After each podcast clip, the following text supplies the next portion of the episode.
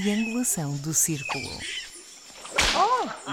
E, e olha que andam aqui cegonhas que aparecem aqui todos os meses. Pois muito bem, já estamos aqui todos reunidos para mais um episódio da nossa triangulação do círculo. Neste caso, o 19 episódio. Hoje sou uma vez mais o provocador de serviço. O meu nome é Miguel Agramonte e falo-vos de Aveiro. E o meu nome é Max Spencer Donner e hoje falo-vos de Zurique. Olá, eu sou Daniel Rocha e hoje estou-vos a falar da Pova do Varzinho. Povo do Varzinho. Este também deve ser pago pelo Turismo de Portugal, só pode. Deixa uma pegada ecológica brutal. A segredo sonha com isso.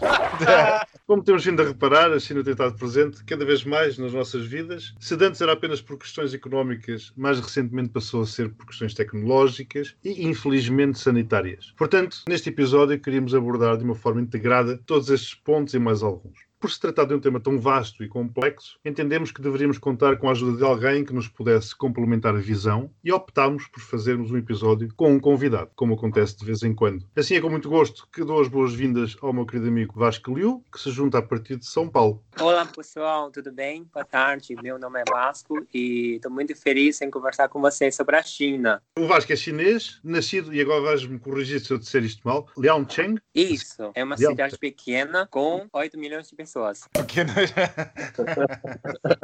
E estudou português, segundo ele me disse, na China e em Macau. Não fui eu que fiz esta diferenciação, foi ele próprio, e já voltaremos à diferenciação lá à frente. E trabalha num banco chinês no Brasil. Feita esta introdução, vamos seguir com o nosso alinhamento habitual, começando com dois áudios. O primeiro da responsabilidade de Daniel. Daniel, queres eh, fazer alguma introdução? Eu vou fazer uma pequena introdução. Isto, um áudio, é um excerto de uma entrevista que o Donald Trump deu esta semana e de tão surreal que é a entrevista, eu trago um pequeno excerto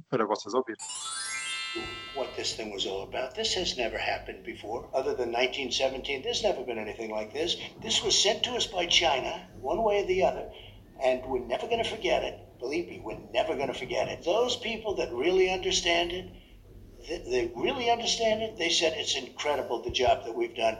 And again, I bring it Who, up. sa- who the says? Like by the time you banned China, it, it came in there, through but you. nobody knew the extent. Nobody knew how contagious I'm not, I'm it was. not, but the question is, Mr. President, China knew. by June, we knew things were bad. And, you know, the last time I was with you was the, the day before your Tulsa rally in the Oval.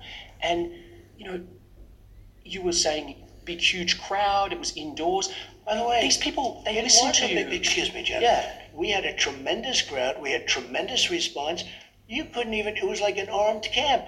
You couldn't even get through. You couldn't get anybody in. But I'm- I'm we had 12,000 people. It was incorrectly reported. The other thing we had that nobody wants to talk about that speech was the highest rated speech in the history of Fox, Fox Television on Saturday night.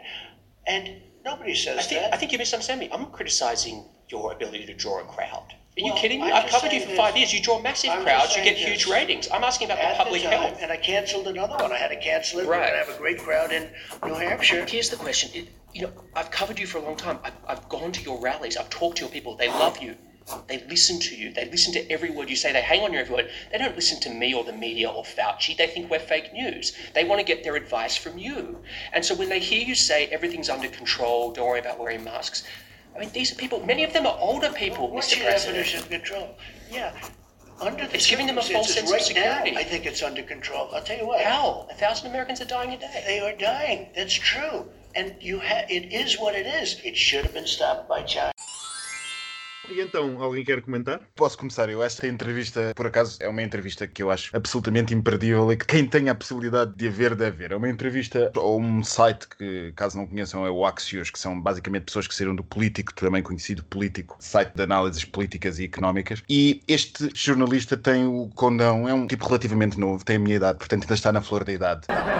Tem o condão de conseguir dar o exemplo de como é que um jornalista consegue, deve entrevistar este tipo de políticos que nós temos atualmente. Ele consegue encostar Trump a um canto de uma maneira absolutamente primorosa, consegue colocá-lo perante a necessidade de explicar factos, de assumir responsabilidades e, surpresa das surpresas, ele não o faz. Antes, pelo contrário, Trump aparece-nos como uma criança mimada, narcisista, que se não sabe muito bem o que é que há de fazer, uma verdadeira desgraça para a presidência norte-americana, como nós vimos nos últimos quatro anos. É absolutamente imperdível esta entrevista. E tu achas, uma vez mais, tendo em vista as eleições que estão aí à porta, que isso altera de alguma forma o sentido de voto daqueles que já votaram nele? Eu, eu já disse em variedíssimos episódios desta, desta, desta tria, podcast de agenda óbvia para todos que nos seguem, que não parece de todo provável que neste tipo de políticos, eu já nem coloco só pelo Trump, neste tipo de políticos, o que quer que seja que eles façam de mal, mude o sentido de voto de quem os apoia. Porque quem os apoia neste momento, depois de- das evidências todas e continua a apoiar, então realmente já não vai mesmo trocar. Agora, há de facto uma mudança, nota-se que há uma mudança de estratégia do campo que se opõe a Trump, e é curioso notar, eu não deixo de deixar curioso, no caso deste jornalista Jonathan Wa- Swan, salvo erro, que é australiano, não deixo de deixar curioso, eu não diria o ataque, mas a assertividade das perguntas que ele coloca, sendo curiosamente um dos jornalistas conhecidos por receber mais informações da administração Trump. Quer dizer, foi justamente Jonathan Swan que revelou uma data de notícias da administração Trump que ainda ninguém sabia, como por exemplo as questões da expulsão de imigrantes ou, ou as sanções ou o que quer que seja. Normalmente foi o Axios que demonstrou. Portanto, é estranho. Mas há uma assertividade no campo que se opõe a Trump que não existia na altura da Clinton. Vamos ver se isso quer dizer alguma coisa. Pois, essa era a minha pergunta, ou a minha dúvida, se efetivamente, com tudo exposto e tudo demonstrado, iria servir de alguma coisa. E tu, Daniel? Bem, eu quando vi isto na HBO pensava que era um sketch de comédia de alguma temporada que eu tinha perdido, mas não, era o presidente norte-americano a dar uma entrevista. Eu ri muito, é triste ter rido muito, porque os assuntos eram sérios e virou comédia. Eu tenho a dizer que, como estavam aqui a referir, não muda nada. Esta entrevista vai ser consumida para aqueles que já não iam votar em Trump, mas é apenas um exemplo de como é que vai a América, naquele estado deplorável que se encontra. E temos esta entrevista, que confirma tudo. Eu não vou acrescentar mais nada porque já disseram tudo. Talvez a América e o mundo, também como o Max se referiu, alguns países do mundo, é assim, temos as evidências, mas não chegam. As evidências hoje em dia não valem nada. Como o segundo áudio, esse fui eu que o trouxe, é um resumo de regras do banho dos campeões. Foi algo que me chegou via internet durante esta semana. Desse áudio retirei esta parte, onde se resumem as regras de um evento em que várias pessoas do sexo masculino marcam um encontro para tomarem banho juntos. São permitidas várias coisas, menos bichice. A louca. Ora, vamos escutar. Amigos, só tô passando aqui para explicar as regras do banho dos campeões. Tem regra? Tem. É organizado, é um evento bom, então tem regras. Única regra: não pode beijar na boca. Ah, mas pode ter penetração? Pode. Ah, mas pode enfiar o dedo no toba? Pode. Vai estar ensaboado. Pode ir. Ah, mas é frescura dar uma mamada? Não é. Vai estar limpo. A neca vai estar limpa a boca vai estar lá perto, pode cair de boca. Não tem problema, não é frescura, não é considerado gay. Agora, se beijar na boca, tá limado. Isto veio de onde? Este áudio? Isto chegou-me ao WhatsApp. Mas o que é a regra dos campeões? Opa, é um banho que fazem um grupo de pessoas, têm este banho dos campeões, encontram-se um grupo de machos e lá está. A grande conclusão que se tira é que se pode fazer tudo menos beijar. Pode-se masturbar, chupar, penetrar, sei lá que mais, Ok, ok. que não é gay, que não é gay. Agora, se beijar, meu amigo, se beijar, aí é que já é gay. O sexo não é gay, mas o beijo já faz a coisa ser Eu gay. quero ouvir o que o Daniel tem para dizer. O que eu tenho a dizer é, beijo é sentimento, não é? As outras coisas é apenas brincadeira. Pronto, olha, aconteceu. Acho cómico, o mundo está um bocadinho perdido, realmente, já não sei o que é que é dizer, que isto é um retrato do Brasil, mas também pode ser o retrato de Portugal. Não é? Como tanto nós sabemos que massa do massa. Muito bem, vamos passar então A Gazeta dos Dias Úteis.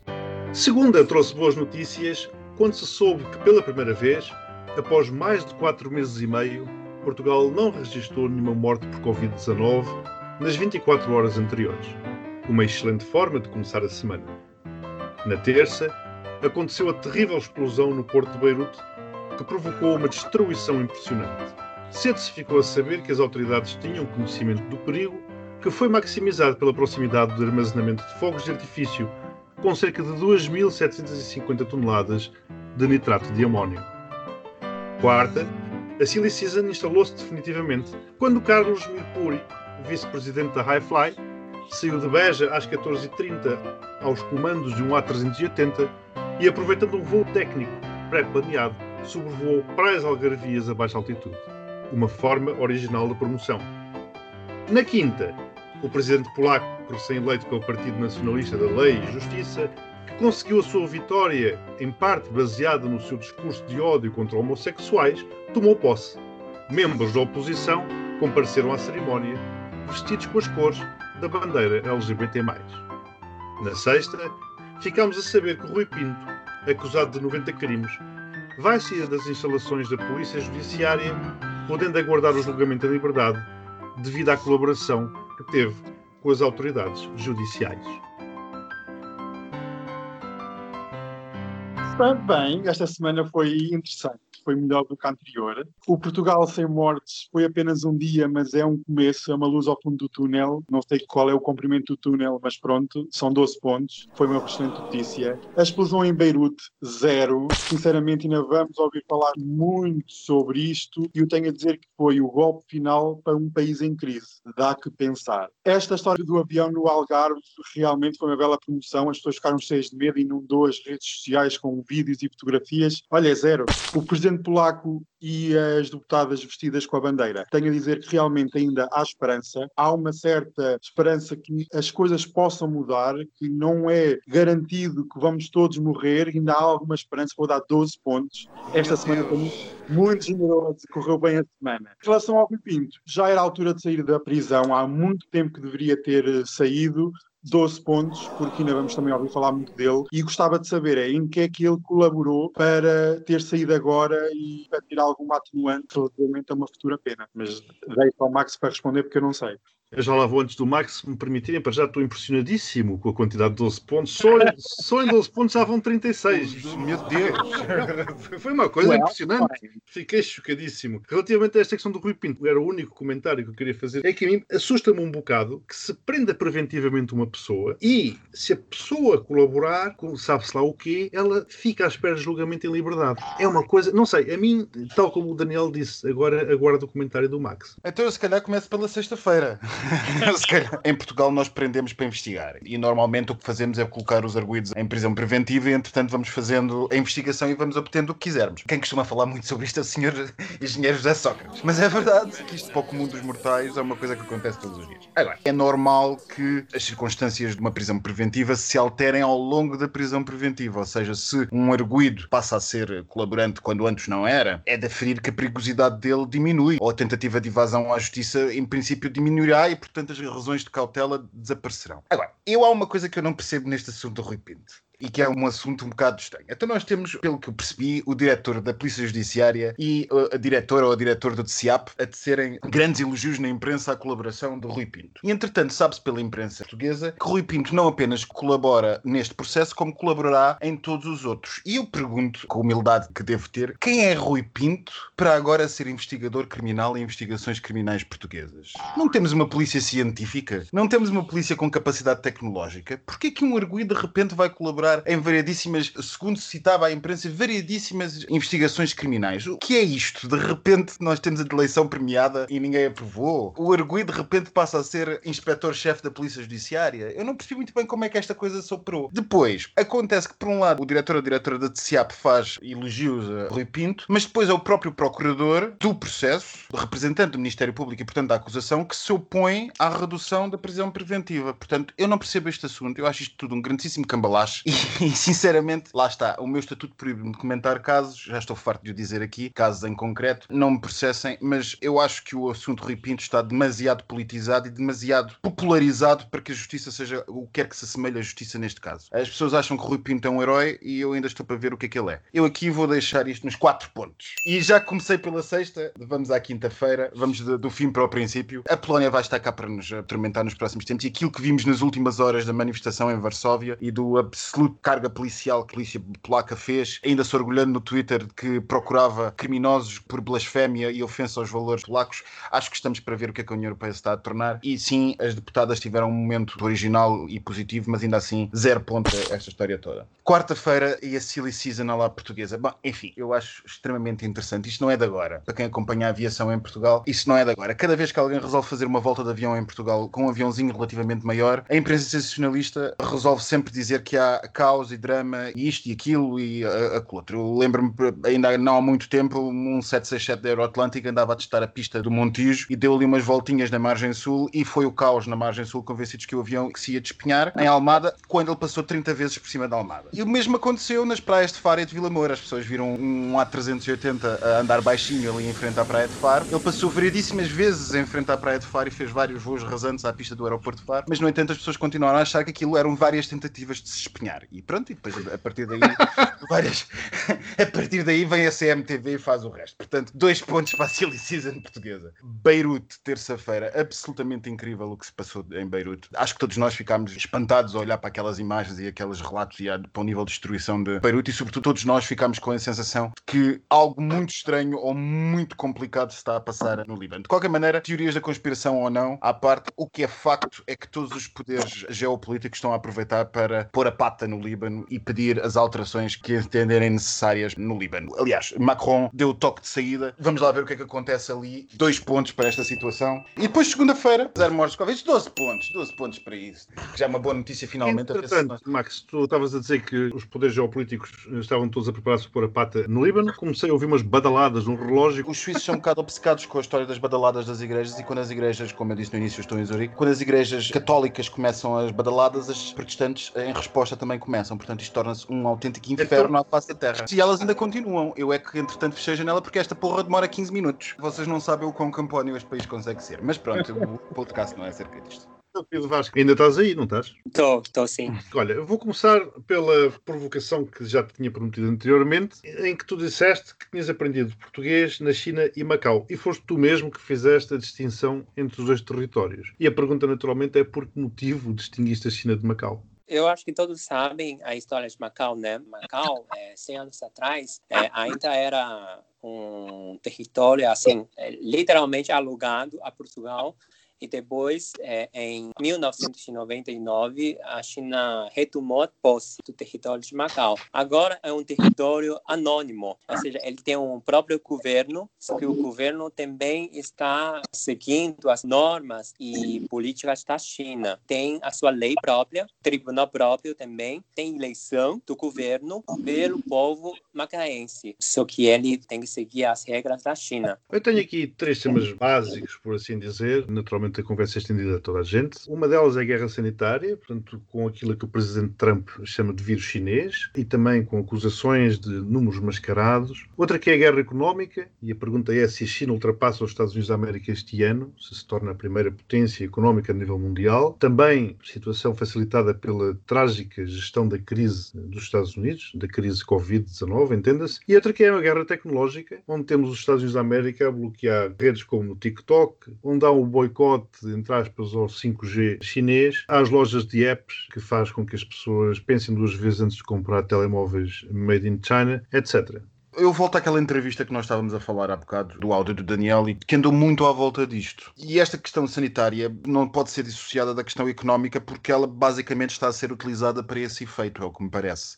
A China, na questão eleitoral americana e na questão da política americana, passou a ser o novo papão. E é muito interessante ver como, na dita entrevista, quando o entrevistador pergunta a Trump acerca das questões russas e da interferência russa, ele basicamente tenta virar o, o centro da conversa e dizer: pronto, ninguém quer saber do que nós fazemos com a China. A China é que é a verdadeira preocupação e, e com isso é que nós nos devíamos preocupar. E depois vai e fala sobre o que fez e como foi a pessoa que limitou a entrada dos chineses logo no início da pandemia e insiste em chamar ao vírus o vírus chinês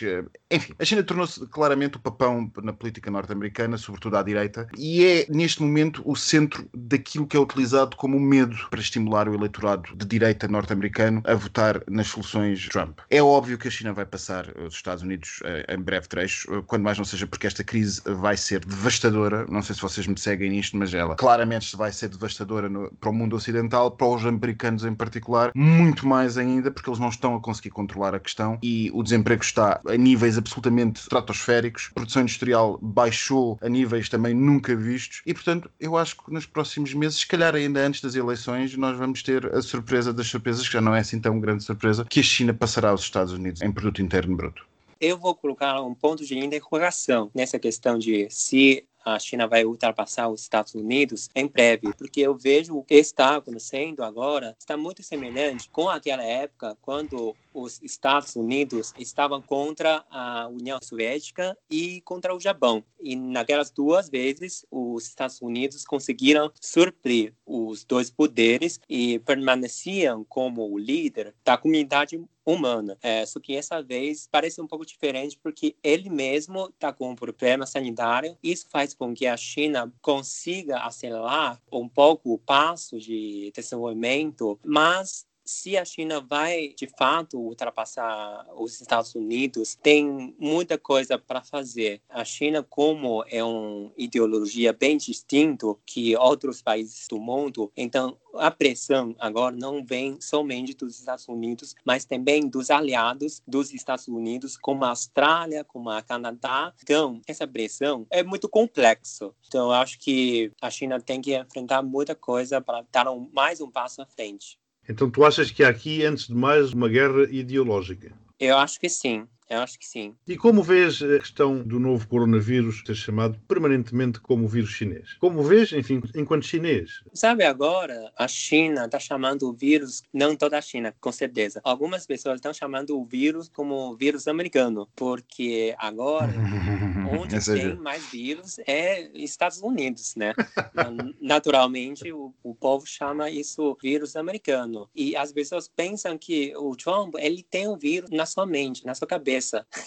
Então, é, foi popularizado esse vírus, Covid, como vírus americano. Eu acho que foi uma acusação injusta, mas de uma forma eu posso entender como ele colocou esse vírus com o nome, tipo, chinês, com o nome de uma nação. Isso com certeza é muito político, que não vou falar mais nada, mas eu acho que é uma coisa que o povo chinês, ele tem que conscientizar que o mundo não é um paraíso, tem muitas forças us que querem colocar a China atrás, ou seja, a China está crescendo de uma forma muito que faz outras pessoas temer. Essa coisa está refletindo na sua vida, de fato já. Antes de 2018, ninguém prestava muito atenção a esse crescimento da China, mas agora a China está usando mais a sua força, tanto economicamente quanto geopoliticamente. O mundo começou a acordar que a China está sendo um poder difícil de ignorar e está tentando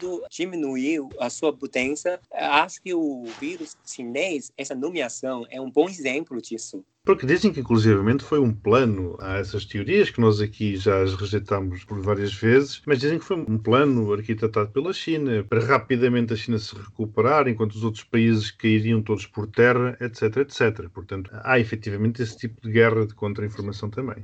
Eu estava-vos a ouvir e estava aqui a pensar que sim, é verdade que quando os países encontram, numa situação económica grave, e encontram um inimigo externo, neste caso a China, é muito fácil de cavalgar essa onda, então nos Estados Unidos muito mais fácil é. Mas também essa onda é cavalgada porque aparece uma outra onda nacionalista. Também isso são outras histórias que podemos aqui falar. Mas eu gostava de fazer uma abordagem um bocadinho mais militar, já que aqui tínhamos falado aqui da aliança, de uma nova aliança entre os Estados Unidos Unidos e Austrália. E a minha abordagem é um bocadinho de, neste momento, agora particularmente nos Estados Unidos, as grandes ameaças externas, quem são? A China aparece sempre como primeiro lugar. Primeiro porque é uma grande potência económica, tecnológica e social. E com um império norte-americano em decadência, com graves problemas internos que agora estão à vista de todos, muito mais agora de, após a pandemia, existe uma ordem internacional vigente e que está em decadência com a retirada dos Estados Unidos do palco internacional. E tem que existir uma nova ordem. E essa ordem está a ser contestada em muito por um bloco que a China ocupa, a China e a Rússia, mas em particular a China, quer a nível tecnológico com o 5G. A guerra com o 5G não é tanto de política, mas sim de quem é que detém a patente ou as patentes da tecnologia, porque vai ser o futuro, quer queiram, quer não, quer queiram que digam que transmite Covid ou transmite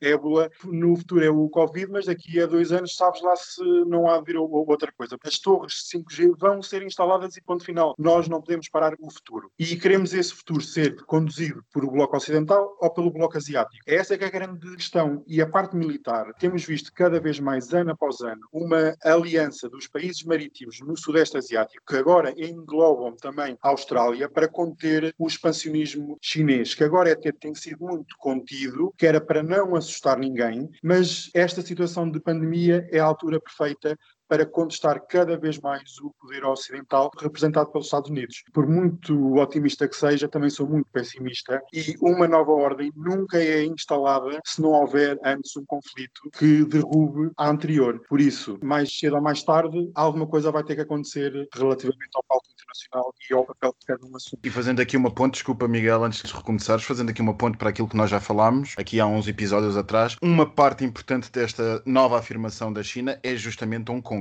Hong Kong tem sido o cavalo de batalha em que a China tem tentado mostrar que não está disposta a ceder na sua influência regional, nem pouco mais ou menos. E eu ia também acrescentar algo que também já tínhamos dito, que é, em muitas das frentes, não é a China que avança, é os Estados Unidos que recuam. Portanto, depois, naturalmente, gera-se o vácuo, já o dissemos aqui algumas vezes, gera-se o vácuo que depois é ocupado pela China, alegremente pela China, como é óbvio. E o último exemplo foi a saída da, da OMS, mas há, há muitíssimos outros exemplos que nós poderemos dar. Sim, é interessante que a China tem aparecido no palco internacional a defender mais vezes soluções multilaterais do que propriamente os Estados Unidos. É preciso que se diga isso. A China tem estado ultimamente, sem prejuízo desta afirmação uh, unilateral militarista da China que nós vemos no Sudoeste Asiático, o que é facto é que, em termos de diplomacia, quase sempre é o governo chinês a apelar a soluções baseadas nos instrumentos multilaterais existentes. O que é engraçado, porque no início destas questões todas, nós começámos todos a ver que era justamente uma ditadura, um sistema totalmente diferente do nosso, o chinês, que se assumia como o defensor de uma determinada lógica internacional, quando começámos a ver, por exemplo, no que foi nas questões das sanções comerciais, que a China insistiu que as coisas tinham que ser reguladas através dos mecanismos dos painéis da OMC e não unilateralmente. Há aqui coisas interessantes a acontecer, mas se me permitirem só ir um bocadinho atrás ao que o Daniel disse, Daniel, é verdade que normalmente aparecem os países que são usados como uh, uh, válvulas escapatórias para a crise e como desculpa para determinadas políticas, mas o que é facto é que a questão chinesa, para os republicanos e para Trump em particular, já vem das próprias eleições, quando não havia absoluta crise nenhuma. Exato. A China foi uh, regularmente agitada no eleitorado antes das eleições, nas eleições das últimas presidenciais norte-americanas, porque justamente a campanha de Trump, contrário ao alinhamento típico republicano, que era aquele alinhamento privilegiar a globalização e os mecanismos de mercado e não sei o quê, percebeu justamente o quê? Que a maneira de apelar aos trabalhadores do Midwest e das fábricas do Midwest era justamente ir buscar o quê? A China e o facto de roubar trabalho e produção industrial. Isso foi uma coisa que teve uma influência pesadíssima nos resultados eleitorais do Trump e que só teve depois paralelo com a chegada à administração de Falcões com lógicas muito anti-chinesas, como o outro senhor que entretanto se foi embora. Bolton tinha uma lógica ver em política internacional americana, ele não queria saber muito da Rússia, ele estava obcecado e continua obcecado com a China e com os comunistas da América Latina. Portanto, juntou-se a fome à vontade de comer e nós temos a atual orientação norte-americana com a China. Talvez mude se o presidente mudar, talvez. Mas se olharmos para Trump e para a sua política no Sudoeste Asiático, bom, enfim, ele mandou várias vezes a quinta frota para o Estreito de Taiwan e não creio que vá mudar assim tanto. É Trump, não, desculpa, é Obama. Obama. Deixa-me só lançar esta pergunta aqui para vocês. Acham que se ganhar um democrata, a política no geral em relação à China vai mudar? É que eu acho que vai mudar na retórica, mas na prática não irá mudar É, muita é o- é o que eu estava a dizer. Eu, na retórica mudará, o que por si já criará um ambiente, quando mais não seja mais favorável ao comércio internacional, e é isso que os senhores do comércio precisam e que basicamente todos precisamos de alguma maneira. Mas na prática não vai ser muito diferente, porque aquilo que eu estava a dizer e que me enganei no nome é justamente Obama, quando estava na presidência, muitas vezes, se calhar até mais vezes do que Trump, mandou as suas frotas do Pacífico fazerem os tais testes de soberania ou passeios de soberania, ou o que é que eles chamam na gíria naval, que é basicamente para fazer os navios da Armada norte-americana passearem por aquelas águas que os chineses clamam ser suas territoriais e que na verdade não são, são criações artificiais de águas territoriais. Em apoio justamente àquela aliança de países do Sudeste Asiático que se sente ameaçado, de alguma maneira compreensivelmente, pela assertividade chinesa, vá lá. É que ideologias à parte, ou modelos de sociedade à parte, o facto que me parece irrebatível é que a administração de Trump é incompetente e a administração na China é competente. Exatamente. Eu gostaria de levantar um fato muito interessante, que é, na verdade, agora na China, tem uma voz crescente que é supoia o Donald Trump. Por quê? os chineses estão acreditando que, embora o Trump esteja mandando muitas retaliações, ele vai fazer com que os Estados Unidos reguam cada vez mais. E cada passo de recuo dos Estados Unidos é um passo à frente para a China. Então, os Estados Unidos está se retirando de Paris Agreement, está se retirando de outras partnerships, outras comunidades internacionais. Então, isso significa ter uma arena mais ampla para a China demonstrar o seu poder e a sua competência ao mundo. É muito curioso porque realmente vai contra. Olha, uma conversa que eu estava a ter na passada sexta-feira, onde se dizia que os chineses iam tentar boicotar as eleições norte-americanas por causa de tudo isto que o Trump está a fazer. E realmente esse ponto de vista que trouxeste é interessantíssimo. Não vamos continuar com o Trump lá porque ele está-nos a facilitar a vida. Sim, sim. Meu Deus. Talvez, que é um bocado o mesmo que os russos dizem. Eh, Vasco, tu achas que efetivamente há este risco de um conflito armado, como o Daniel referiu? Uhum. Porque sempre que estou no Sudeste Asiático, eu não tenho dúvidas de quem é que já ganhou a guerra. O Ocidente já perdeu há muito tempo. Tu achas que isto pode degenerar num conflito armado? Eu acho que sim. Eu acho que é essencial essa questão de ordem internacional que está prestes a mudar. A forma mais rápida, com certeza, é por uma guerra. Agora, a China está numa situação em que todos os redores podem explodir uma guerra. A questão de Taiwan tem conflitos constantes agora com a Índia também, com a Vietnã e países asiáticos são frequentes agora também, com supostamente uma empurrada dos Estados Unidos. Então, eu acho que dentro de 10 anos, se os Estados Unidos queira, eu acho que é possível acontecer uma guerra. Isso vai ser muito importante para ter definir quem é o líder do mundo de agora. Mãos cruzadas para isso não acontecer, mas eu acho bem provável e é a forma mais rápida. Como é que tu vês a Rússia? A Rússia agora está num lugar muito não confortável. Ele está abraçando a China, com certeza, porque ele, na verdade, está na decadência e a China está num caminho crescente. Porém, eles têm uma ameaça em comum. De todas as formas, a Rússia tem que abraçar a China de braços abertos, só que é uma situação não confortável. Os dois países também têm semelhanças em ideologia, por questões históricas, as ameaças que enfrentam perante o mundo também tem semelhanças como direitos humanos, ameaças dos Estados Unidos. Então, o relacionamento entre a China e a Rússia nessas últimas duas décadas tem sido muito boas. Porém, a Rússia foi um irmão mais velho da China, só que agora tem que ouvir as ordens da China e negociar com ela. Eu acho que relativamente à questão da China e da Rússia, acabei de ouvir o Vasco dizer que a Rússia tem que basicamente depender da.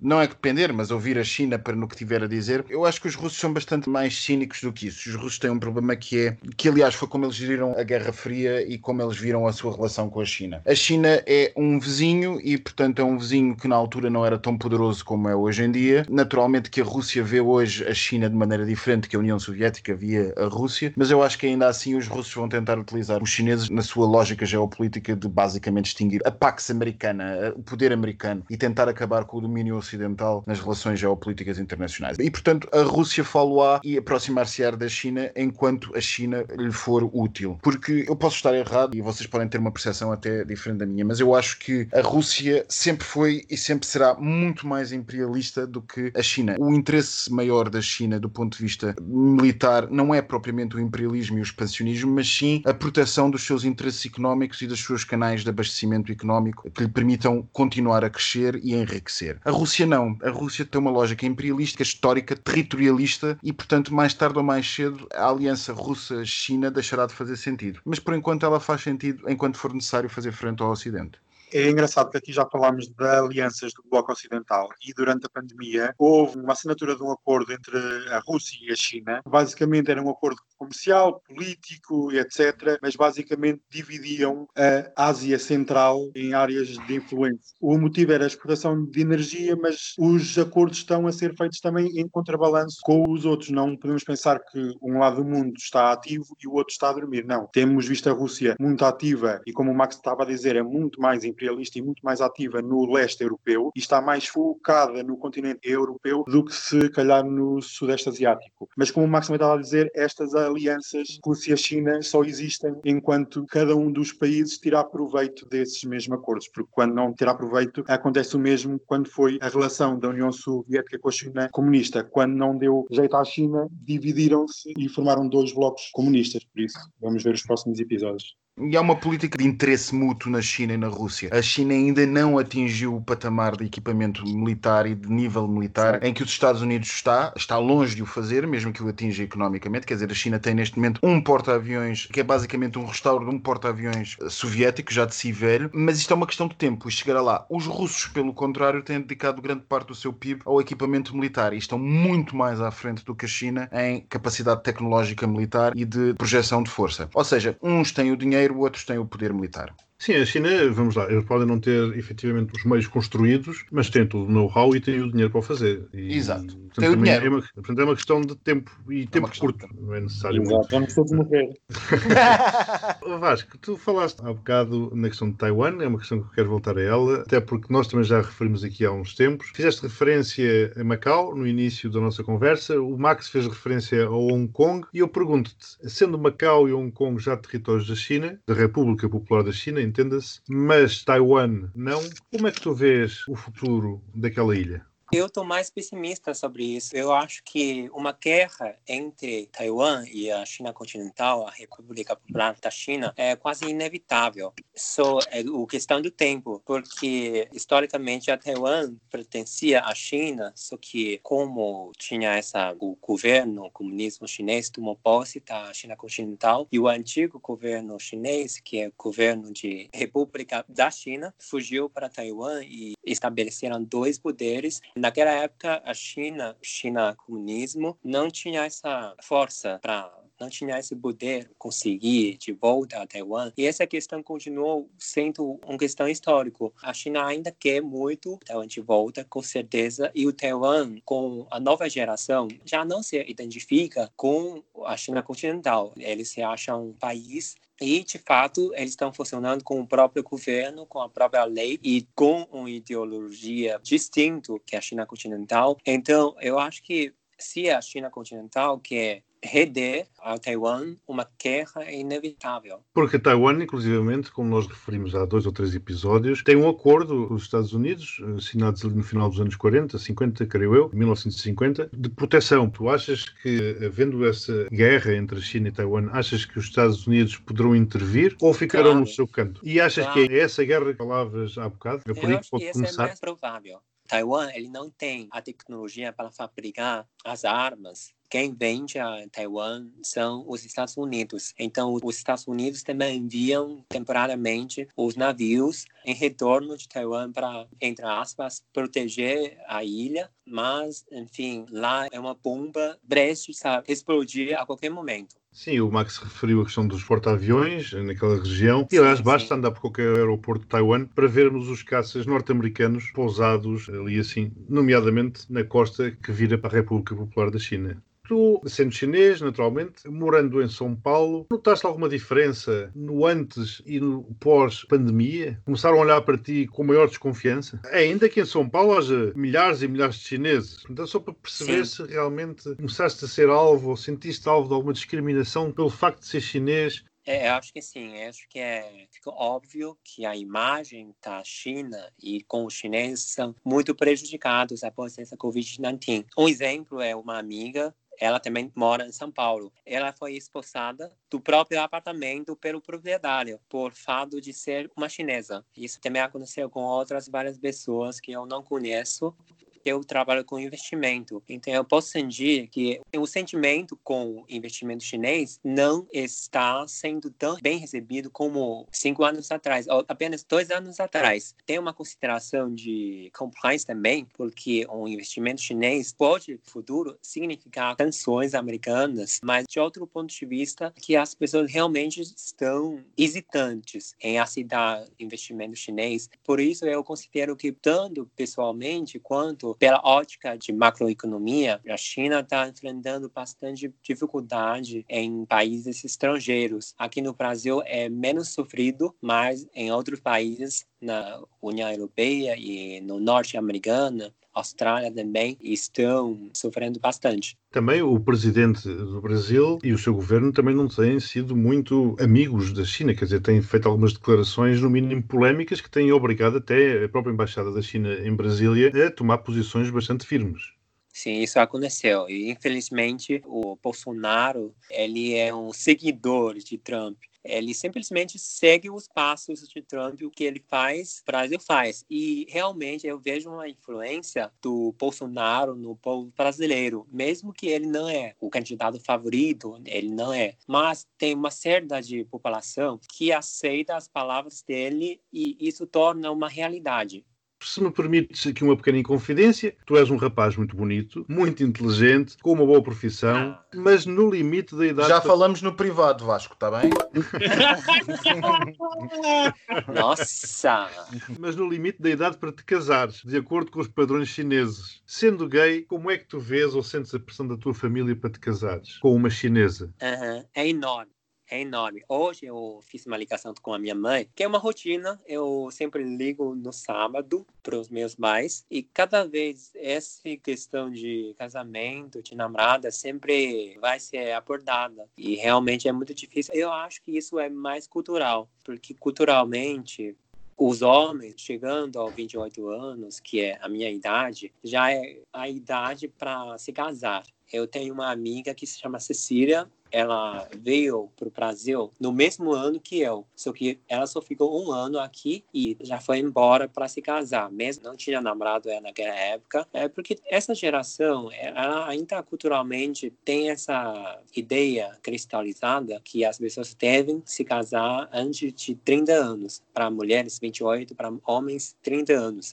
Eu não sou assumido para minha família, por isso a minha mãe ainda está pensando muito, tipo, sobre o meu futuro, casamento, ter filho, e eu não pretendo contar para eles nesse momento, porque eu acho que eu não estou financeiramente tão preparado. Eu vejo que agora não tem uma solução muito boa. Como é que é ser gay na China?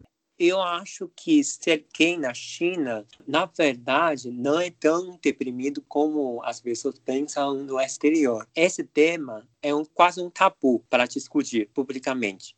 Agora, se você publica algum tema no Twitter chinês, que é Weibo, o sistema vai te bloquear, vai bloquear esse tema. Então, discutir gay não é publicamente aceito. Porém, ser gay é parcialmente aceito entre as pessoas. Aqui no Brasil, se você se declarar gay, pode receber ameaças de morte. Também tem muitas mortes por agressões contra gays. Isso na China não vai acontecer. As pessoas, no máximo, vão falar, vai fazer fofoqueiros. Isso é máximo. Também no trabalho, eles vão considerar que isso é um vício e isso vai prejudicar a sua carreira. Mas o que eu vejo cada vez mais é que as empresas estão ignorando esse fato, disfarça-se que ele não sabe. Então, aqui você pode ver que socialmente e também no nível de pessoas, de empresas, o povo está tentando o máximo para ignorar o fato e para evitar discutir esse fato. Então, nesse aspecto, é fácil ser gay na China, porque você não precisa de se expor muito ao público, mas de um outro lado também é difícil. Pelo fato de que você não pode discutir esse tema, você não pode contar aos seus pais, você poderia sofrer alguns danos econômicos ou de reputações. Então, nesse aspecto, eu acho difícil.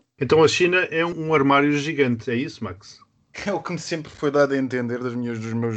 eh, Enfim, profissionalmente, eh, o auditório não saberá, mas eu lido muito com a China. Foi sempre o que me foi dado a entender nestes assuntos. É que realmente é um armário gigante. Não há uma situação, por exemplo, como a russa, já que estávamos a falar da Rússia, de perseguição ativa de minorias sexuais. Haverá de outras minorias, mas isso agora não interessa. Mas é um assunto tabu. Não se fala, ninguém quer saber, e se falar é por simplesmente apagado. Muito bem, Vasco. Olha, resta-nos agradecer a tua presença. Como nós dissemos, tínhamos previsto estarmos juntos, eu e tu, no passado mês de março na China, ambos por questões profissionais, mas o novo coronavírus tocou-nos as voltas. Perguntei-te tinhas alguma música que gostasses para o final deste podcast. E tu sugeriste-me uma que vai passar após a passadeira Maricona. Queres-nos eh, falar dessa música?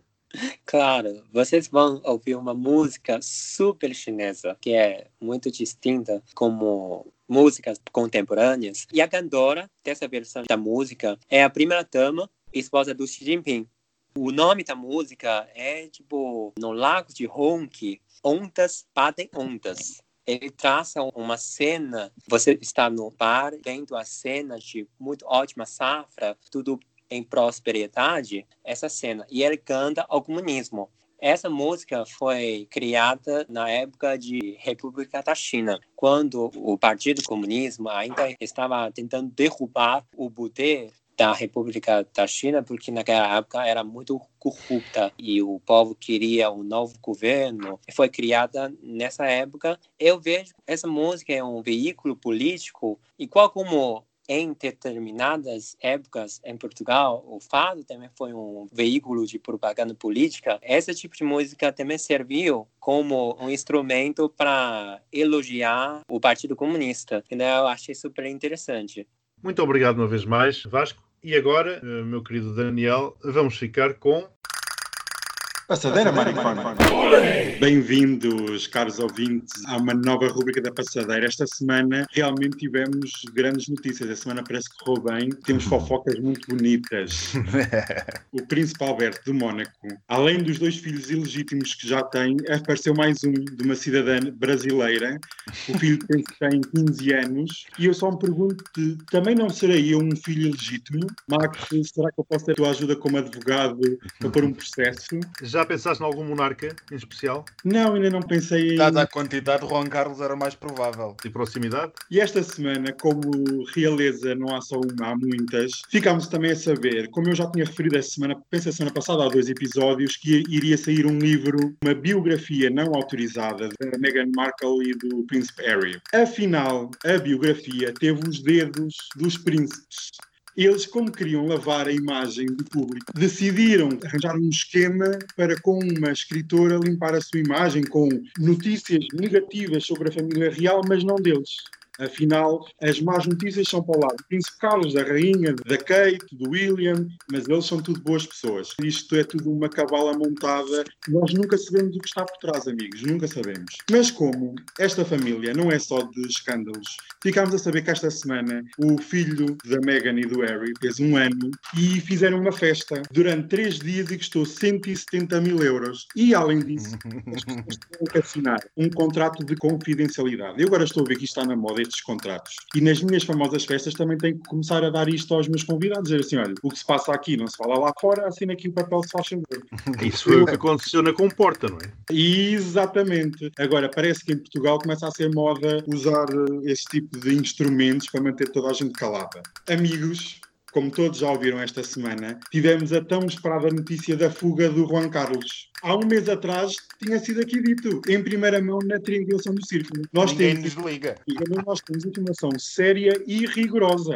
Ninguém sabia ou ninguém sabe onde é que está. É no Dubai, é um país corrupto. Era Portugal, é um país corrupto. República Dominicana é um país corrupto. Quer dizer, o senhor sai, mas também não deixa muita margem de manobra, não é? Ele disse, e passo a citar, que esta saída era apenas temporária, segundo fontes muito próximas da Casa Real. E eu digo, eu espero que ele regresse à Espanha, mas que seja diretamente para a prisão.